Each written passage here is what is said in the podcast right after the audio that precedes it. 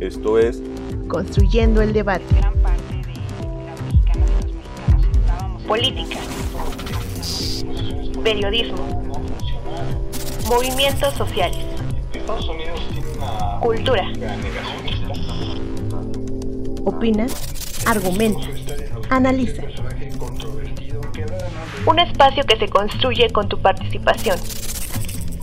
Esto es Construyendo el debate.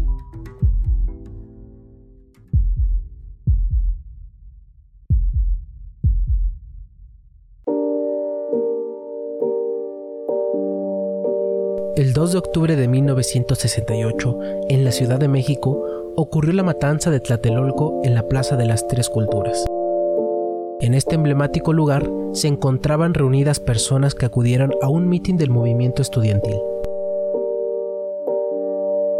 Después de que los principales voceros expusieran a través del micrófono las demandas del movimiento y su situación en el terreno de la lucha política, comenzaron a escucharse disparos. Miembros del ejército mexicano y del grupo paramilitar Batallón Olimpia, vestidos de civiles, que se encontraban entre la multitud, abrieron fuego en contra de las personas reunidas.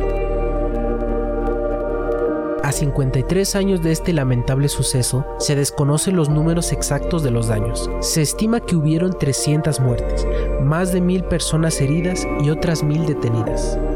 Las y los principales miembros del movimiento eran estudiantes de nivel medio y superior, pertenecientes a la UNAM, el IPN, el Colegio de México, la Escuela Normal y otras universidades del interior de la República Mexicana.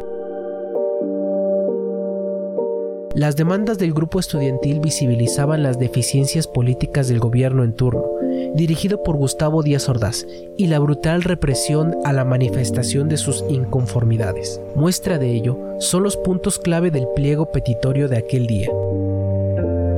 En este documento se exigía la solución a las problemáticas estudiantiles, la liberación de los presos políticos, la derogación de un artículo del Código Penal que legitimizaba la criminalización de la protesta, la desesperación del cuerpo de granaderos e indemnización de los afectados de represión política.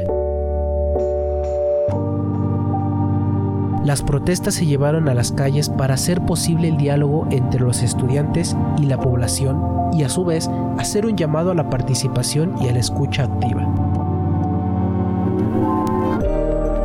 Este movimiento contó con el apoyo de la ciudadanía mexicana y estuvo respaldado por los trabajadores y familias inconformes con el gobierno. La lucha por la mejora de la educación pública en México ha sido generacional. El 2 de octubre ha sido una fecha de memoria histórica y de reflexión sobre las movilizaciones estudiantiles en 1968. Por esta razón, no debe ser olvidada esta lucha, porque aquellas compañeras y compañeros estudiantes universitarios, politécnicos y de otras instituciones educativas que perdieron la vida en manos de un Estado represor tenían un sueño, el sueño de vivir en una sociedad mejor, más justa y digna, un sueño que debiera seguir impregnándose y trascendiendo través de las nuevas generaciones. Con información del doctor Héctor Samit Gamboa y Gilda Waldman Mitnick, mi nombre es Yamil Sosa y estás escuchando Construyendo, el Debate.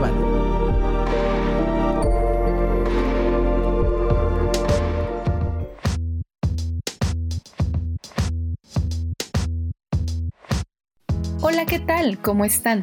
Les saluda su amiga Jimena Lezama. Esto es Construyendo el Debate, el podcast de la Facultad de Ciencias Políticas y Sociales de la UNAM que podrán escuchar todos los miércoles. Nos pueden seguir a través de Facebook e Instagram, donde pueden hacernos llegar sus preguntas, comentarios y sugerencias sobre los temas que quieran que abordemos en este espacio, su espacio. En Facebook nos encuentran como Construyendo el Debate y en Instagram como Construyendo-Debate. Si nos estás escuchando a través de redes sociales, recuerda que puedes encontrar este podcast en el canal de YouTube de Construyendo el Debate así como en Spotify. No olvides escucharnos, suscribirte y darle like. En este episodio hablaremos sobre el movimiento estudiantil de 1968, la importancia de no olvidar. Para ello, entrevistamos a la doctora María de Los Ángeles Sánchez Armegol y el doctor Héctor Samitis Gamboa. Sean todas, todos y todes bienvenidos a este episodio de Construyendo el Debate. La doctora María de Los Ángeles Sánchez Armengol es licenciada, maestra y doctora en ciencia política por la Facultad de Ciencias Políticas y Sociales de la UNAM. Ha sido profesora de la Facultad de Ciencias Políticas y Sociales durante 46 años. Sus temas de investigación abarcan la enseñanza de la metodología de investigación en ciencias sociales, el estudio de las metodologías de investigación, especialmente cualitativas, las trayectorias de vida, las emociones políticas y los símbolos de poder. Sea bienvenida, doctora María de Los Ángeles Sánchez Armengol, a este espacio de Construyendo el Debate. Muchas gracias, Jimena, por esta entrevista. Con ella espero dilucidar algunos aspectos muy importantes y también motivar a la comunidad académica de profesores y estudiantes a estudiarlo con más profundidad. Excelente, doctora. Para iniciar, ¿nos podría desmenuzar cuáles eran los objetivos principales del movimiento estudiantil de 1968? Yo creo que el objetivo principal del movimiento estudiantil de 1968 era terminar con un régimen autoritario, era conseguir la libertad. Como dice Roberta Avendaño, la tita, en su libro Testimonios desde la cárcel, que no eran delincuentes, que no estaban fuera de la ley y que lo único que querían era conseguir la democracia. Por desgracia, en esa época sí estuvieron fuera de la ley en la medida en que se reunían, en la medida en que hacían pintas, en la medida en que eh, trastocaban el orden social, digamos. Ahora mira, quiero decirte algo que es bien importante. Muchas veces se ha dicho que el movimiento estudiantil no era popular. Es importante que quede claro que sí, el movimiento estudiantil sí fue un movimiento estudiantil popular. ¿Y por qué digo popular? Porque congregó a muchos sectores sociales Congregó a obreros, congregó a campesinos, congregó a trabajadores, burócratas, congregó a amas de casa. Muchos sectores sociales estuvieron involucrados en el movimiento estudiantil. Y esto no es casualidad. En, en realidad, había habido ya desde los años 40 del siglo pasado muchos movimientos obreros y campesinos en contra de un régimen autoritario. La liberación de los trabajadores de la tutela de sus sindicatos, la mayor parte de ellos sindicatos charros, había obligado a una gran cantidad de movilizaciones sociales, por ejemplo, del magisterio, de los ferrocarrileros, de los trabajadores de la industria textil, para liberarse de esas condiciones autoritarias, rígidas, donde los líderes eran los únicos que tenían la palabra y los trabajadores no podían ejercer ningún derecho ni a organizarse, ni a que sus demandas fueran escuchadas, ni a lograr un aumento de sueldo, etc. Todo estaba condicionado, todo estaba limitado por eh, las capacidades de negociación que tuvieran los propios líderes con los dirigentes o con los dueños de las empresas. Entonces, toda esta situación de sentirse limitados, eh, subordinados, incapaces de llevar a cabo sus demandas, hizo que el movimiento estudiantil popular del 68 cobrara la fuerza que tuvo, cobrara esa dimensión que ningún movimiento en México había logrado, excepto quizá la propia revolución. Eh, creo que esto es muy importante dejarlo claro. El movimiento fue un movimiento popular, fue un movimiento de masas. Creo que, que esto poco se ha dicho, poco se ha enfatizado. A mí misma me han dicho en algunas ocasiones que estoy equivocada, que no fue popular, que fue básicamente estudiantil. Y entonces es muy importante dejar claro que, aunque sí entiendo que el comité de huelga estaba dirigido por estudiantes, básicamente, y también entiendo que esos estudiantes eh, pertenecían a grupos medios o a clases medias en su mayor parte, eh, también estuvieron ligados, estuvieron vinculados a movimientos sociales. No voy a hacer la historia de cada uno de ellos, pero cualquier persona interesada en la vida de la Tita, en la vida de Cabeza de Vaca, en la vida de Luis González de Alba, podrá corroborar que esto es verdad. Me parece clave esta cita que nos hace acerca de lo que decía la tita en su libro, de que los estudiantes no eran delincuentes, no estaban fuera de la ley y lo único que querían era conseguir la democracia. Ahora, un poco ahondando en el tema, ¿nos podría decir quiénes lo conformaban y por qué es tan relevante su grupo de edad? Bueno, mira, yo creo que esta idea de que una generación solamente es un grupo de personas que tiene desde que nace hasta los 30 años y que tiene hijos y que este grupo de edad de 30 años aproximadamente conforma una generación, me parece un criterio bastante rígido. Yo creo que una generación está conformada por personas de diversas edades que lo que tienen en común es una óptica, una mirada parecida, una mirada similar respecto a lo social, respecto al momento histórico en el que están viviendo. Por eso se puede decir fácilmente que hay una generación, por ejemplo, una generación del 98 que congregó a artistas, que congregó a poetas en España, o puede hablarse de la generación de los 60 en México y dentro de un tiempo seguramente se hablará de la generación del 2020 y no porque todos hayamos nacido en el año de 1990 y que ahora en el 2020 tuviéramos 30 años, sino porque las experiencias que hemos tenido y la perspectiva que tenemos de una realidad es la que nos, nos lleva a tomar determinadas conductas, determinadas actitudes. En ese sentido, creo que la generación que vivimos en 1968, independientemente de nuestra edad realmente cronológica, eh, yo tenía por ejemplo 15 años, lo que hace es determinar la manera en que vemos el mundo, la manera en que entendemos lo que nos está pasando. Y esto es lo que me parece más importante.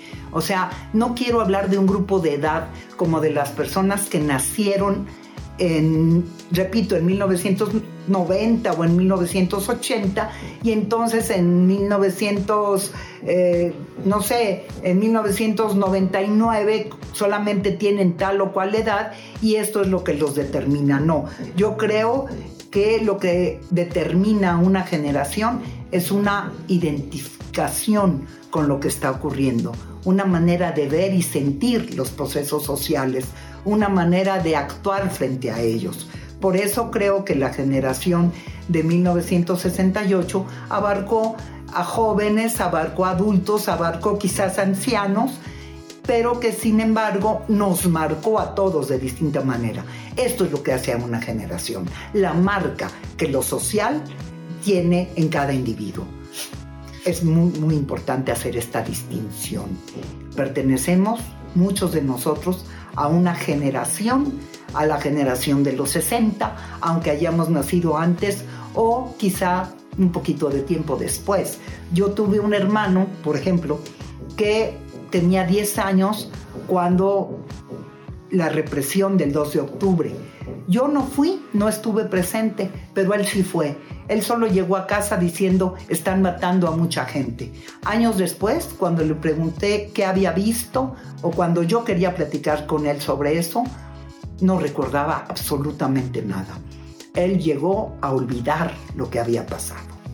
Entonces, ¿perteneció o no al 68? ¿Era miembro o no de esa generación? Yo creo que sí. Yo creo que lo marcó tanto que lo hizo olvidar lo que había pasado. Qué interesante esto que nos menciona doctora María de los Ángeles Sánchez Armengol y hago hincapié en esto que nos menciona acerca de que el movimiento estudiantil sí era popular, es decir, obreros y gran parte de la sociedad acompañaba el movimiento, lo respaldaba, lo apoyaba. ¿Por qué? Porque buscaban lo mismo, la escucha de sus demandas y libertades ante un régimen autoritario. Y fue gracias a ese apoyo popular que tuvo la fuerza que tuvo e incluso la fuerza que tiene hasta el día de hoy, hasta el 2021. También esto que nos menciona acerca de que no solamente fueron los estudiantes, sino una generación entera la que se unió al movimiento. En este sentido, siguiendo con la entrevista, ¿cuál nos podría decir que fue la consecuencia o consecuencias de la lucha estudiantil de 1968 que podemos percibir aún en la actualidad? Yo creo que las consecuencias son muchas, pero solamente quiero referirme a dos. Una de las consecuencias fue la Ley Federal de Procedimientos Electorales de 1977, en la que lo que se hace es permitir eh, la existencia de distintos partidos políticos, que es permitir eh, una mayor representatividad de esos partidos en, la Cámara de Diputados, eh, lo que hace es permitir la existencia de un mayor diálogo y bueno, creo que es muy, muy importante este hecho de que a partir de esta ley, a partir del movimiento estudiantil popular de 68, el sistema político mexicano em, relaja un poco eh, toda la, rigidez que había tenido en años anteriores. Creo que esta es una. Y la otra importantísima es la, eh, la existencia de la Comisión Nacional de Derechos Humanos que por cierto encuentra que en el movimiento estudiantil de 1968 fue un movimiento que de muchas maneras sufrió atentados graves a los derechos humanos. El primer atentado grave que sufrió fue que violó el derecho a la vida, el derecho a la vida de muchísimos manifestantes.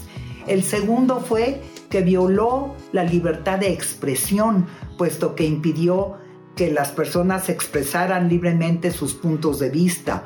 Em, violó el derecho a la libertad porque encarcelaron a muchísimas personas que no tenían ni siquiera nada que ver con el movimiento. Allanaron las casas de las personas en Tlatelolco, eh, llevaron a la cárcel a personas que protegieron a otros que estaban en el meeting. Es decir, eh, hubo una violencia de Estado, una violencia generalizada y por eso ahora sí se habla de un genocidio, cuando muchos años antes no se reconocía y muchos años antes eh, se pretendió aminorar eh, lo que habían hecho los militares en Tlatelolco, los militares y paramilitares, por ejemplo. Por último, doctora Sánchez Armengol, en la actualidad, ¿es posible congregar un movimiento estudiantil de la magnitud de lo que sucedió en 1968? Yo creo que esa pregunta no puede contestarse con un tajante sí o un tajante no. Creo que precisamente la existencia de los partidos políticos ha sido un elemento que permite que los grupos estudiantiles o los grupos de jóvenes se identifiquen con alguno de los partidos políticos y en ese sentido no puedan reunirse o reorganizarse bajo otra forma, ¿no? Creo que es muy difícil, insisto, decir sí o no, porque habría que ver si los estudiantes actualmente tienen un objetivo político común. Creo que, que esta situación también podría manifestarse en la lucha o se manifiesta también en la lucha de los partidos políticos por lograr diferentes escaños o por lograr puestos de representación popular. Eh, creo que la lucha del movimiento estudiantil de 1968 lo que hizo fue desembocar en un régimen menos autoritario que no sé si necesariamente sea un régimen más democrático. Te agradezco mucho, Jimena, esta entrevista. Muchas gracias. Espero haber aportado algunos elementos interesantes, algunos elementos a partir de los cuales se pudiera iniciar, como el programa se llama precisamente, un debate. Muchas gracias, que tengas muy buen día. Al contrario, gracias a usted, doctora Sánchez Armegol, por permitirnos sus reflexiones para este espacio de Construyendo el Debate. Y si me permite, cierro su entrevista poniéndole a las o los estudiantes que nos escuchan esta pregunta de si ustedes creen que actualmente contamos con un objetivo común, un objetivo político común, como el de 1968. ¿Ustedes qué opinan? Recuerden que pueden dejarnos sus preguntas, comentarios, quejas, sugerencias en nuestras redes sociales. En Facebook estamos como Construyendo el Debate y en Instagram como Construyendo-Debate. El doctor Héctor Samitis Gamboa es doctor en ciencia política por la UNAM y actualmente es profesor de carrera adscrito al Centro de Estudios Políticos de la Facultad de Ciencias Políticas y Sociales y pertenece al Sistema Nacional de Investigadores. Se ha dedicado en las últimas dos décadas a explorar, entre otros temas, sobre la democracia, el proceso de gobierno y las instituciones políticas en México. Sea bienvenido, doctor Samitis Gamboa, a este espacio de Construyendo el Debate. Me da mucho gusto participar para reflexionar sobre la importancia del movimiento estudiantil del 2 de octubre de 1968. El movimiento estudiantil no debe de olvidarse, debe de recordarse como un acontecimiento importante a nivel nacional en nuestro país. Muchas gracias eh, por su entrevista. Eh, Jimena Lezama, estoy a sus órdenes. Muchas gracias. Por favor, díganos, para arrancar, ¿qué diferencias podemos encontrar en las demandas de los movimientos estudiantiles de 1968 comparado con las demandas de los movimientos sociales estudiantiles actuales? Bueno, el, el, el movimiento estudiantil de 68 fue un movimiento que podríamos decir sacudió la conciencia moral del país.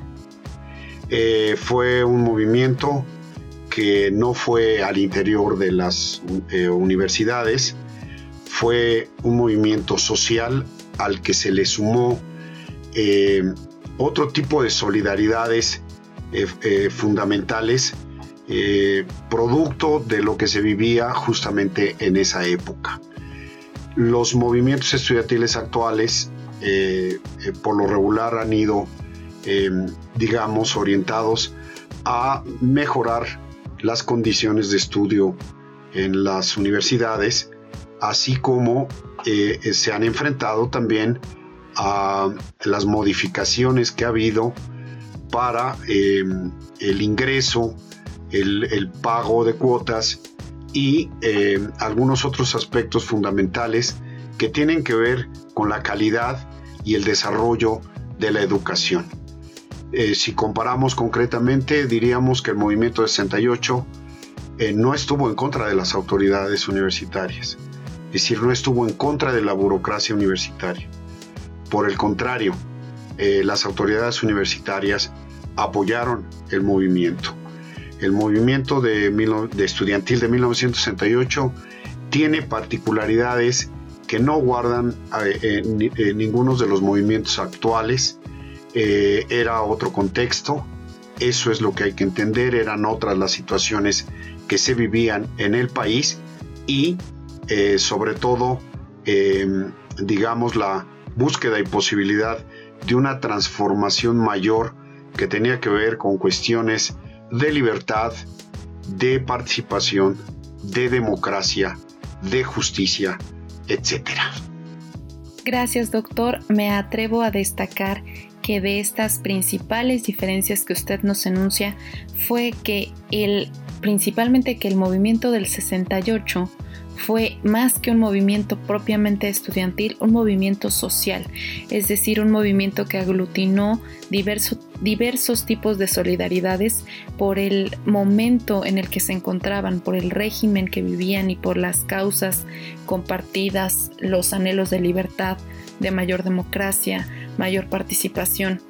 Y ahora los movimientos que vemos que se gestan en, las comunidades estudiantiles son justo para demandas propias del ámbito académico, demandas de mejoras dentro de sus espacios y regularmente estas van en contra de las autoridades eh, académicas y el movimiento del 68 incluso tenía el apoyo de las mismas autoridades por estas características que mencionábamos al principio. En este sentido, doctor Samitis, Actualmente, ¿son las redes sociales una herramienta eficaz de expresión y difusión comparadas con la prensa de hace 50 años y los esfuerzos de generar información y difusión de los propios estudiantes de 1968? ¿Qué opinan?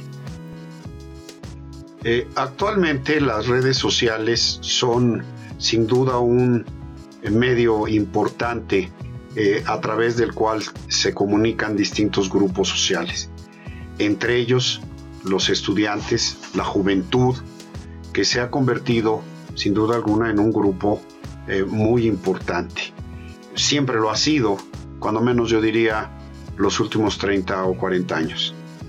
Eh, hay diferencias entre los medios que se tienen actualmente y los medios de comunicación que existían en, la época del movimiento de 68. Eh, diríamos que la característica principal de los medios en aquella época, que era los periódicos, la radio y la televisión, se encontraban de alguna manera eh, cerrados a la posibilidad de que hubiera un intercambio con la opinión pública. Eh, se enteraba la sociedad a través de otros medios eh, que podían venir incluso del extranjero o otras fuentes eh, eh, para poder conocer qué es lo que realmente estaba sucediendo. No hay una comparación, sin duda alguna, que podamos hacer entre las redes sociales actuales y los medios de comunicación que podrían estar también supervisados por el Estado y de algún modo censurados hay que eh, darnos cuenta de cómo eh, enterarnos eh, del movimiento del 68 y todo lo que sucedió ha sido un proceso largo e histórico. La apertura ha sido gradual y las cosas se han ido esclareciendo más allá también de la forma mítica en la que ha quedado registrado el movimiento estudiantil de 1968 en México. Poco a poco esa apertura nos ha permitido ir conociendo las partes de toda una serie de acontecimientos que se dieron eh, no solo esa tarde fatídica del 2 de octubre, sino meses antes en todo el movimiento estudiantil que hubo, eh, las preparatorias, los colegios, digamos, la participación de colegios privados, eh, las universidades, el Politécnico, otras instituciones y eh, la represión. La represión de la cual fue objeto ese movimiento estudiantil que fue creciendo y que termina siendo eh, en esa tarde del 2 de octubre duramente asesinado. Permítame hacer hincapié, doctor Samitis, en esto que nos menciona sobre que no hay punto de comparación.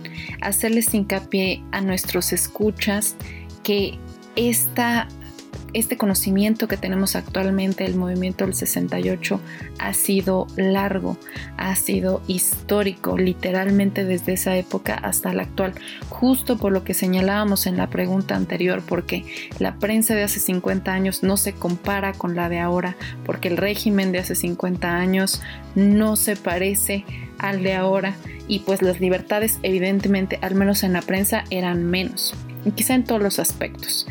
Y pues el papel de las redes sociales hoy en día, nuestros escuchas lo, lo viven día a día y saben la importancia, el valor de estas. Acabamos de vivir un apagón de las redes sociales, un breakdown, donde esto nos hizo reflexionar la importancia y, qué tan metidas están o qué tan familiarizadas están con nuestra vida diaria. Entonces, evidentemente los movimientos sociales que hoy se gestan son apoyados por las redes porque ahí finalmente está depositada también parte de nuestra libertad de expresión y pues no podrían entenderse hoy sin estas redes sociales. Doctor Samitis, ¿de qué forma cambió la relación entre el gobierno y el sector educativo a partir del movimiento de 1968? Los cambios que hubieron eh, por parte de las universidades y de las instituciones educativas después del movimiento 68 fueron cambios lentos, fueron cambios graduales, pero las instituciones tuvieron que sufrir también una serie de consecuencias importantes y los estudiantes siguieron viviendo fenómenos eh, eh, de represión. Eh, recordemos que había grupos de choque, que había porrismo y que de algún modo las posibilidades de que los estudiantes fuesen reprimidos se mantenían permanentemente.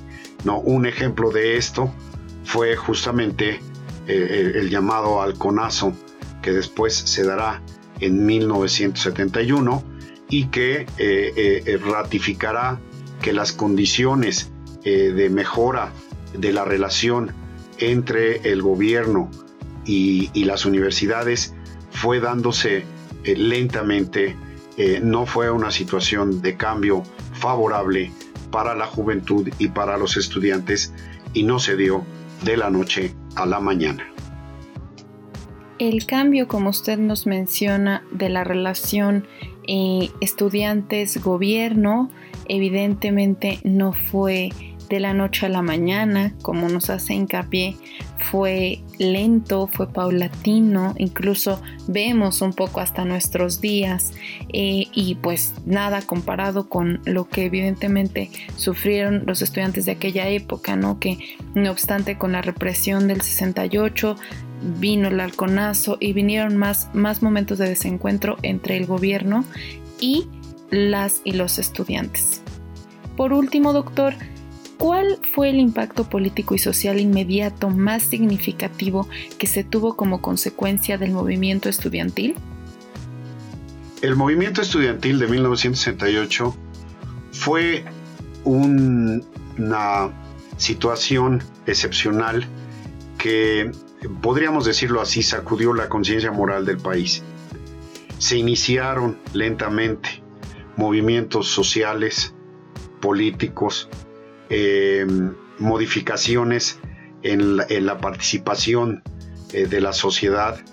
Hay que entender también que, eh, bueno, pues la época en la que se da el movimiento 68, pues es producto de un cierto desarrollo que venía dándose en el país en donde habrían crecido sectores medios, sectores profesionistas, que reclamaban eh, mayor libertad, mayor democracia, o más bien democracia, eh, reglas distintas de la relación entre el Estado y la sociedad. Estos cambios se fueron dando.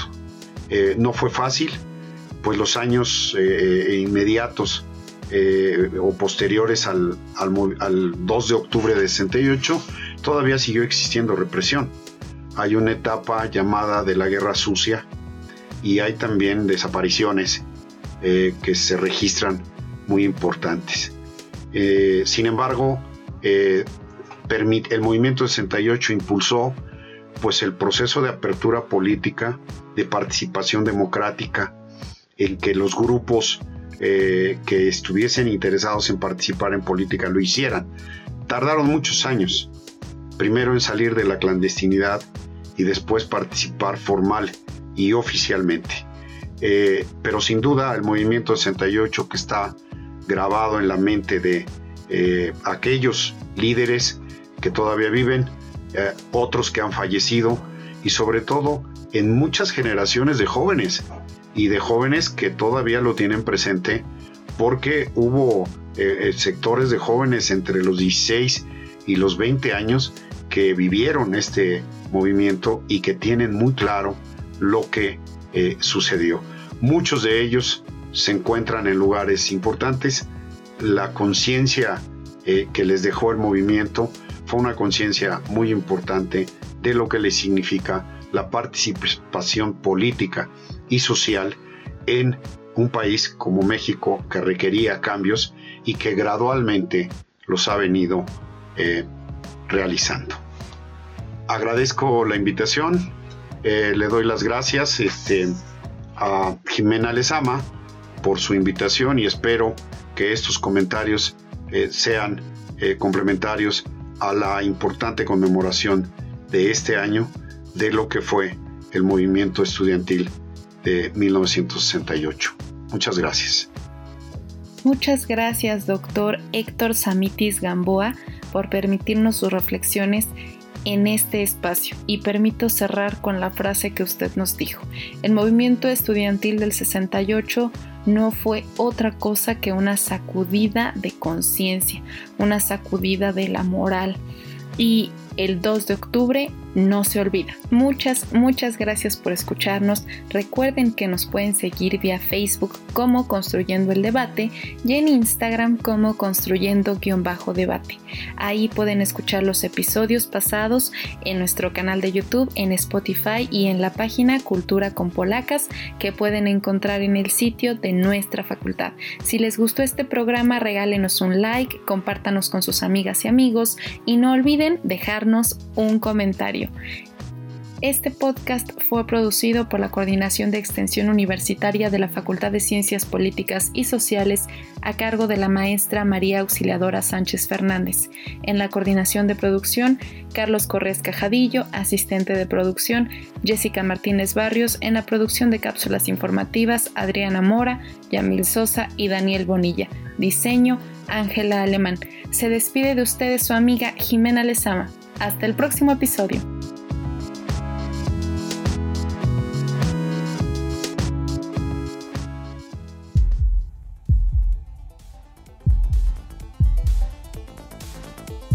Esto fue Construyendo el debate. Pues gran parte de Política. Periodismo. Movimientos sociales. Estados Unidos tiene una política Cultura. Opina, argumenta, analiza. Un espacio que se construye con tu participación. Esto fue Construyendo el debate.